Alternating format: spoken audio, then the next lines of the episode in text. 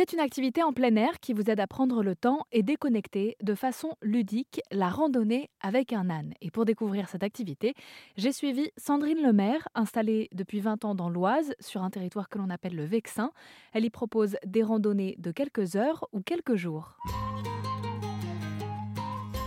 Est-ce que quand on part en rando avec un âne, on doit s'attendre à ce qui ne marche pas, à devoir le convaincre euh, de nous suivre? Oui. C'est un peu le cliché ou est-ce que c'est la réalité? Euh, Il y a une part de réalité. L'âne est têtu parce que c'est un animal intelligent. Du coup, euh, avant de partir, je donne des consignes euh, pour faire marcher l'âne. Mes ânes sont éduqués aussi. hein. Je fais partie de la Fédération nationale des ânes de randonnée et on a tous des ânes qui sont habitués à randonner, donc qui sont des ânes éduqués. Donc après, bah, une fois qu'on a ça en tête, les ânes sont super. Juste un peu gourmands, mais ils passent partout et il n'y a pas de problème avec eux.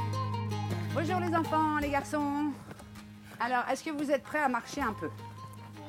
Parce que ce que je vous propose, c'est qu'on aille chercher votre âne dans le grand pré. Alors là, on va partir euh, avec l'âne. Donc, euh, on va faire un petit tour dans, dans Longuesse. Euh, Sandrine, elle va nous expliquer l'itinéraire. On a pris notre pique-nique qu'on mettra dans les sacoches. Et puis, on a les deux, garçons qui monteront à tour de rôle sur l'âne aussi pour, faire la balade. Ils ont 4 ans, c'est ça? Oui, 4 ans et demi. Donc là, ils vont à tour de rôle marcher et ça permet de, de faire un peu de sport, mais en, en étant un peu ludique avec l'âne, quoi. Pour bouger quand même.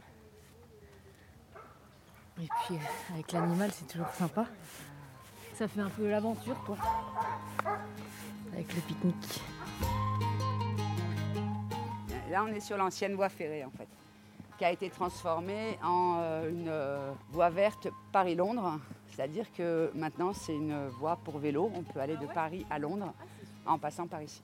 La Fédération nationale Anne et Randonnée regroupe une soixantaine de professionnels du secteur partout en France. Et pour savoir si l'animal y est bien traité, Sandrine Lemaire nous donne ses conseils à retrouver sur rzn.fr.